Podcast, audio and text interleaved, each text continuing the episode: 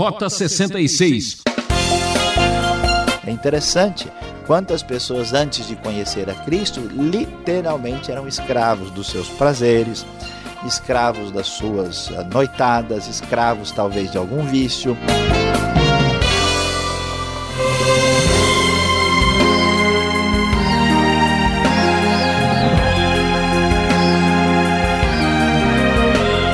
É hora de ficar ligadão. É, você já sabe, está no ar o programa Rota 66, um vício para quem gosta de estudar a Bíblia. Eu sou Beltrão e é uma alegria ter você com a gente. Estamos caminhando através da carta do apóstolo Paulo aos Romanos. Hoje vamos observar o capítulo 6 e destacar o tema Libertação da Ditadura. Talvez você viva preso a algum vício ou é dependente de alguma coisa que o incomoda a ponto de atrapalhar sua carreira profissional e o seu relacionamento familiar. Podemos ficar livre do pecado e não pecar mais? Essa e outras questões o professor Luiz Saião apresenta agora. Vamos juntos remover as pedras do caminho. Meus queridos ouvintes, temos visto aqui no Rota 66 como o livro de Romanos apresenta as doutrinas fundamentais e essenciais da fé cristã. Nós vimos como a realidade do pecado tomou conta do mundo e que, segundo as Escrituras, todos estão debaixo do pecado. Não há nenhum bom, nenhum sequer e vimos também como Deus trouxe a justificação pela fé em Cristo Jesus, que já operava desde o Antigo Testamento na pessoa de Abraão e dos demais fiéis do passado. E então agora nós temos a justificação pela fé e alcançamos muitas bênçãos com Deus, como a paz, a reconciliação, a salvação, a justificação. E então começam os argumentos da parte daqueles que não tinham entendido a graça de Cristo Jesus que perdoa os pecados. Começam os argumentos tentando fazer um mau uso da graça. E Paulo, então, no capítulo 6, na verdade, o capítulo 6, 7 e 8 vão falar sobre a situação de santificação da vida nossa para com Deus depois que recebemos a graça e o perdão de Cristo. Paulo então vai começar a falar que o pecado, na verdade, praticar este pecado não é uma atitude de liberdade, não é nada desejável, porque de fato o pecado é tirano. O pecado é como um ditador e não faz sentido buscar abrigo novamente neste ditador cruel que destrói a vida daqueles que a ele são escravizados. Portanto, conforme lemos na NVI, o versículo 1 já começa dizendo: Que diremos então? Continuaremos pecando para que a graça aumente? Observe o argumento indevido. A resposta de Paulo é: de maneira nenhuma. Nós, os que morremos para o pecado, como podemos continuar vivendo nele? Ou vocês não sabem que todos nós que fomos batizados em Cristo Jesus, fomos batizados em sua morte? Portanto, fomos sepultados com ele na morte por meio do batismo, a fim de que, assim como Cristo foi ressuscitado dos mortos mediante a glória do Pai, também nós vivamos uma vida nova. Paulo então diz claramente, dirigido pelo Espírito de Deus, que a vida em Cristo, a vida que recebe a salvação e a justificação, dos pecados, agora recebido pela graça e pela fé, esta vida significa que nós estamos mortos para o pecado e vivos em Cristo. Nós, ao iniciarmos essa vida cristã, aqueles que não eram cristãos, ao receberem ah, o batismo, estavam como que ressuscitando dos mortos e tinham uma vida nova. Ou seja, ser cristão não era simplesmente melhorar o estado anterior não significava simplesmente colocar um ponto a mais na trajetória de vida, significava uma mudança completa uma reforma total e usando a linguagem do próprio Novo Testamento, significava ter uma vida nova. Por isso, Paulo diz então: olha, se dessa forma fomos unidos a ele na semelhança da sua morte, certamente o seremos também na semelhança da sua ressurreição. Pois sabemos que o nosso velho homem foi crucificado com ele para que o corpo do pecado seja destruído e não mais sejamos escravos do pecado, pois quem morreu foi justificado do pecado. Em uma linguagem um pouco mais complexa, o apóstolo Paulo nos diz: olha, vocês morreram e esta morte é uma morte para a realidade do pecado. Agora, vamos assim dizer, em termos espirituais, e garante que nós também vamos é, ressuscitar com Cristo na ocasião da ressurreição final. A nossa vida antiga é chamada da vida do velho homem. E agora nós não podemos mais ser escravos do pecado. Deus veio nos libertar de algo que parecia liberdade, mas na verdade é uma ditadura espiritual. Então, claramente, o argumento do apóstolo Paulo diz: olha, não pensem mais dessa forma, não raciocine com a ideia de que você pode pecar para que a graça aumente, para que Deus perdoe cada vez mais porque a grande verdade é que quem morreu com Cristo, com ele vive. A ação libertadora de Cristo é completa. A morte não tem mais domínio sobre ele. Ele morreu de uma vez por todas, e nós, morrendo com Cristo, temos vida com Deus porque vivemos para Deus. Portanto, como raciocínio claro sobre isso, o apóstolo Paulo, conforme vamos ver na NVI, prossegue dizendo: olha, considerem-se mortos para o pecado, mas vivos para Deus em Cristo Jesus. Não permitam, atenção, atenção aqui é muito importante, não permitam que o pecado continue dominando os seus corpos mortais, fazendo que vocês obedeçam aos seus desejos. Os desejos do pecado são maus, são fortes, mas são destruidores com a nova vida, a nova liberdade da tirania e da ditadura em Cristo, não façam isso, ou seja, não ofereçam os membros do corpo de vocês ao pecado como instrumentos de injustiça, mas ofereçam-se a Deus como quem voltou da morte para a vida. Ofereçam os membros do corpo de vocês a Ele como instrumentos de justiça, pois o pecado não os dominará, porque vocês não estão debaixo da lei, mas debaixo da graça. Paulo deixa muito claro que viver debaixo da lei é estar numa situação errada, porque lembre-se, a lei não podia salvar, a lei só podia demonstrar onde estava o erro, a lei podia apenas demonstrar as exigências de Deus, mas não tinha poder salvífico. A lei era como o exame que a gente faz e não como o remédio que a gente toma. A lei era, vamos assim dizer, a chapa que a pessoa tira do pulmão. Era o exame de tomografia, mas não era o remédio nem a cirurgia. Portanto, agora com a graça, nós podemos ter vitória do domínio do pecado.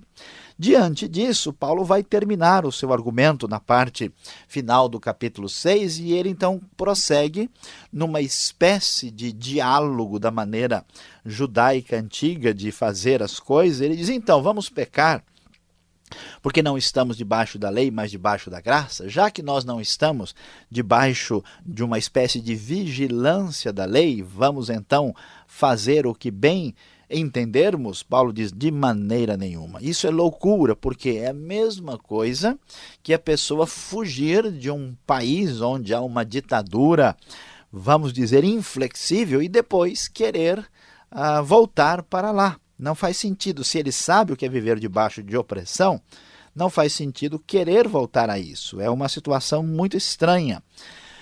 E o texto prossegue, a NVI nos diz: Não sabe que quando vocês se oferecem a alguém para lhe obedecer como escravos, tornam-se escravos daquele a quem obedecem?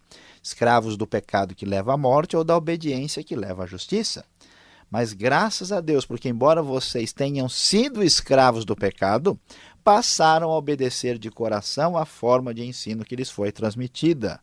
Vocês foram libertados do pecado e tornaram-se escravos da justiça. Não tem jeito. A verdade é que nós, seres humanos, como criaturas, como frágeis que somos, nós certamente vamos escolher algum ponto de partida, alguma referência para nos dobrarmos diante dela. Nós certamente vamos obedecer a alguma coisa, afinal de contas, não somos o ser e nem a lei absoluta do universo. Então, ou a pessoa escolhe ser escravo de Deus em Cristo, ser escravo da justiça, que ele vai servir a justiça, que é certamente o melhor caminho, ou ele vai ser escravo do único Senhor possível e perfeito, que é o próprio Deus através de Cristo, ou ele vai ser escravo do pecado que o destruirá e causará problemas sérios na sua vida e também dos que estão próximos dele. E então Paulo vai encerrar o último parágrafo agora, dizendo: Olha, eu estou falando isso em termos humanos, por causa das suas limitações humanas, por causa da dificuldade de entender isso espontaneamente. E ele então diz: Assim como vocês ofereceram os membros do seu corpo em escravidão, a impureza e a maldade que leva à maldade, ofereçam-no agora em escravidão à justiça que leva à santidade. É interessante quantas pessoas antes de conhecer a Cristo literalmente eram escravos dos seus prazeres, escravos das suas ah, noitadas, escravos talvez de algum vício, escravos de outros pecados e alguns até tentavam sair e não conseguiam, o que comprova que aquilo é uma escravidão que destrói, é uma maldade que leva à maldade. Do jeito que a pessoa se dedicou a isso, Paulo diz agora, olha, que você conheceu a libertação, agora que você escapou da ditadura, que você é um verdadeiro refugiado ah, nas mãos de Deus, fugindo dessa opressão horrível e medonha e destruidora, Agora sim, você deve se dedicar a ela com a mesma intensidade, com o mesmo coração, como você fazia quando você estava enganado pela escravidão do pecado. E pensem bem, como é que alguém pode imaginar em voltar a ser escravo do pecado? Quando vocês eram, quando vocês eram escravos do pecado, estavam livres da justiça. Que fruto colher então das coisas das quais agora vocês se envergonham? É triste olhar para trás e ver, puxa, como eu fui capaz de fazer uma bobagem como essa. É terrível, não faz sentido. Então, o que, que eu recebi? Qual foi o resultado? Nenhum. O fim delas é a morte. Ouviu bem? O fim delas é a morte. Mas agora que vocês foram libertados do pecado e se tornaram escravos de Deus, o fruto que colhem leva à santidade, e o seu fim é a vida eterna. Veja que beleza, que extraordinário, que maravilha. É independência ou morte, essa é a realidade. Ou você fica independente do escravo, do pecado, né? Ah, ou você fica independente para servir a Deus, ou você caminha para a morte. Agora, a independência é a vida eterna, é a verdadeira realidade que vemos aqui. E o texto bíblico termina, versículo 23, dizendo: Olha, para você não esquecer, o salário do pecado é a morte. Se você resolve andar por esse caminho, o pagamento vai chegar. E dessa vez, muitas vezes, sem atraso, hein? e às vezes com um grande acréscimo em cima disso. Mas o dom gratuito, de graça, dado livremente pela graça, o dom gratuito de Deus é a vida eterna em Cristo Jesus, nosso Senhor. Diante disso, só nos resta dizer amém. Aleluia. Viva! A nossa liberdade.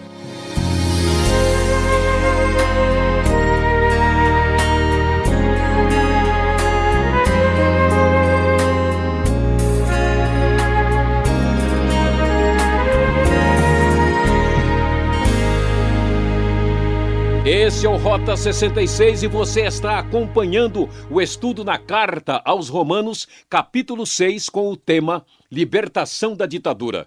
Você já foi liberto? Conte para nós, escreva para a Caixa Postal 18.113, CEP 04626-970, São Paulo, capital. E o e-mail, rota66 arroba transmundial.com.br. Rota 66 tem a produção e apresentação de Luiz Saião, redação e direção Alberto Veríssimo, locução Beltrão. É claro, realização Transmundial. Vamos tirar as dúvidas? Então vamos para a segunda parte do programa Rota 66, o caminho para entender o ensino teológico dos 66 livros da Bíblia.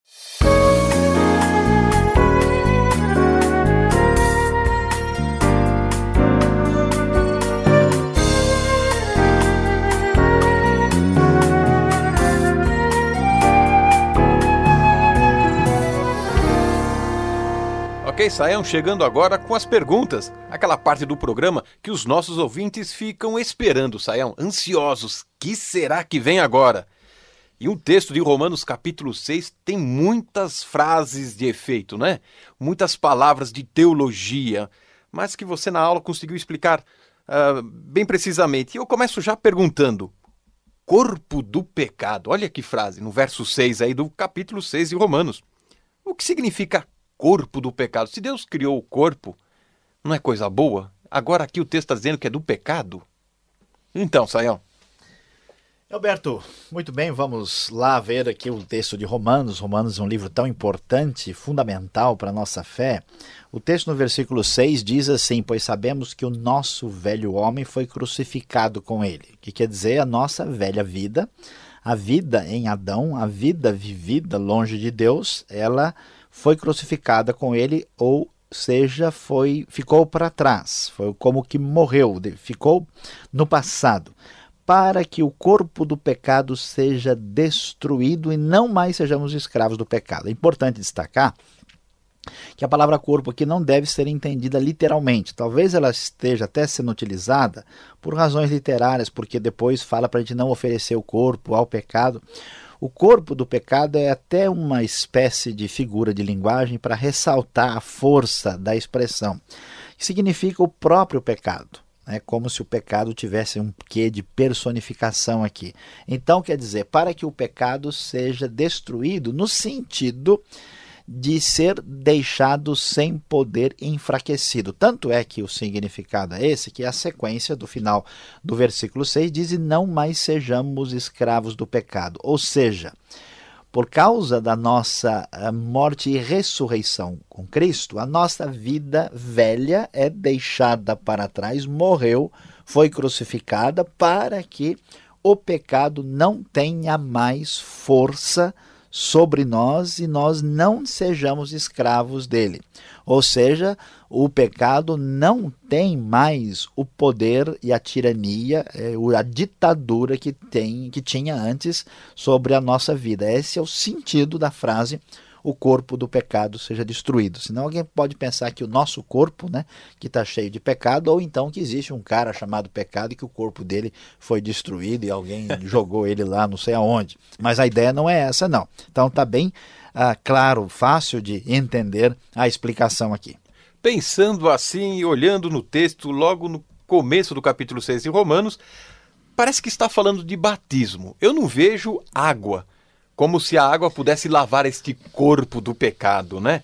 Mas ele está relacionado com morte, com ressurreição. É uma coisa um pouco assim é, abstrata para nós entendermos, não é? É verdade. Batismo é uma palavra importantíssima. Aliás, todas as confissões de fé cristãs, praticamente da história, sempre praticaram o batismo. O texto diz: vocês não sabem que todos nós que fomos batizados em Cristo Jesus, fomos batizados em Sua morte? Fomos sepultados com Ele na morte por meio do batismo. O texto não dá tanta atenção especificamente à forma do batismo, literalmente aqui. O que ele está tentando dizer para nós é que há uma identificação com Cristo. Né? Assim como Cristo né, foi morto e sepultado, no batismo nós temos uma relação de identificação com ele. E, especialmente levando em conta que muitos desses cristãos vieram do paganismo, a ideia fundamental é que a nossa relação com Cristo é de morte e ressurreição, e que é demonstrada também pelo batismo. Então, nós temos uma vida totalmente nova. Então, há esse significado. Agora, a discussão completa sobre o batismo ela é um pouco mais ampla, demorada. Né? As, há muitas confissões de fé que até batizam, por exemplo, por imersão, e que fundamentam né, e há vários argumentos para isso, uh, fundamentam a sua forma e maneira de ministrar o batismo, principalmente em cima aqui de Romanos capítulo 6. Mas existem muitos outros textos, a questão aqui é um pouquinho mais complexa e o nosso assunto é discutir só o texto bíblico. Né? Quem sabe um outro dia a gente faz um programa aí falando mais sobre a teologia sistemática, não é o caso aqui. Então, o, o sentido básico é esse: identificação com Cristo e a ideia de iniciar uma vida nova com Deus. Tá certo, você escapou dessa, mas o verso 19 desse Romanos 6 diz assim: Falo como homem por causa da fraqueza da vossa carne. Qual a diferença dessa expressão com as outras versões? Muito bem, Alberto. Olha, às vezes, é, eu não vou dizer assim, você falou que eu escapei dessa, né? Olha só, às vezes, né, a questão... Tô tentando te pegar. Pois é, eu tô tentando fugir. Às vezes, a, a pergunta é muito areia pro nosso caminhãozinho e aqui, no caso, é muita água pro nosso caminhãozinho. Então, brincadeira, né? A gente, claro, vamos tratar das questões assim, só pro nosso ouvinte não perder a conexão aí. Olha lá e preste atenção. O versículo 19, realmente há versões antigas que dizem a expressão é meio complicada. Falo como homem por causa da fraqueza da vossa carne, né? Ninguém nem entende como assim. Eu falo se falar como homem a, o sujeito que está com a carne fraca, ele está doente, o que, que é isso? Está né? com bife na mão? Que... É, aí é uma, uma vantagem boa de uma versão contemporânea, especialmente para ler isso. Veja a nova versão internacional, fez uma tradução bem assim, é, mais compreensível. Ele diz assim: falo isso em termos humanos. Falar como homem aqui não significa falar diferente de Deus. Estou usando uma explicação né, que a gente usa na linguagem humana comum por causa das suas limitações humanas. Então, estou falando de realidades ah, mais profundas, teológicas de Deus, e eu estou usando uma linguagem mais simples, mais clara, mais, como assim dizer, humana, para que vocês possam entender devido às suas limitações. Então, fica muito mais claro, né? comparando, falo como homem por causa da fraqueza da vossa carne, ou falo isso em termos humanos por causa das suas limitações humanas. Aqui há uma grande vantagem em ler na NVI. Tá certo. E para terminar, eu tenho uma última observação. Podemos ficar livre do pecado e não pecar mais? Parece que eu vejo isso no verso 14, no verso 22, esse texto todo, né? Eu tenho essa chance agora? Pois é, será que a gente pode responder isso no outro dia, no outro programa? não, é claro, eu sei. Veja, isso aqui é muito importante, porque é claro que o pecado não deixou de ser uma realidade. Tanto é que o próprio texto diz: ó, não ofereçam os membros de vocês como escravos do pecado. Então, se o pecado deixou de ser uma realidade, não faz sentido você dar esse tipo de orientação. É importante destacar que há, há várias, vários uh, nuances aqui de libertação do pecado. Nós estamos totalmente livres do pecado em que sentido? No sentido de condenação já não há mais condenação para quem está em Cristo Jesus. Ou seja, se você recebeu Cristo, não há nenhuma conta pendente diante de Deus, seu nome está limpo. Nesse sentido, estamos totalmente livres do pecado. Segunda questão é que nós, através da vida em Cristo de santificação pela graça, nós podemos estar livres do domínio, da escravidão do pecado. A nossa vida não é mais como era antigamente. Mas preste atenção: o texto não diz que nós estamos livres da luta contra o pecado, a luta continua. Nós não podemos imaginar que estamos livres ah, da presença do pecado. Isso só vai se concretizar, nós vamos olhar mais adiante, quando nós tivermos o corpo ressurreto na vida eterna, aí sim nós teremos uma libertação completa, total e absoluta. É importante falar nisso porque às vezes a pessoa fala: puxa, mas eu me converti, recebi Cristo, e às vezes eu tenho tentação, tenho vontade de fazer uma coisa errada. Será que eu estou ficando louco? Será que eu não me converti de verdade? Calma aí. Tudo isso está claro e, aliás, vai ficar mais claro, Alberto, quando a gente olhar o capítulo 7. Era o que eu ia dizer. Bom, vamos deixar então esta pergunta para entender né, o drama de Paulo, não é isso? Você continua na sintonia, vem agora aí para você a aplicação do estudo.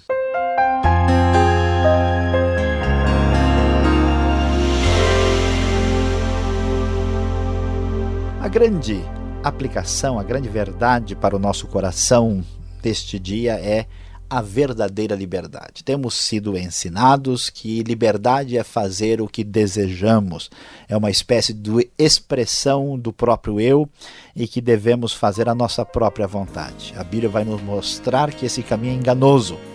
Se nós simplesmente, simplesmente fizermos o que queremos, seremos escravos dos nossos desejos maus, das nossas paixões perigosas. Não caia nessa armadilha, não se entregue aos seus desejos fortes, pois a verdadeira liberdade só existe em Cristo Jesus, que nos dá salvação, perdão e libertação. Fuja da ditadura, descubra a verdadeira liberdade. Ah, que pena, por hoje é só. E o programa Rota 66 volta nessa sintonia e nesse horário. Não perca, hein? Fica aqui o convite. Visite o nosso site transmundial.com.br e aquele abraço.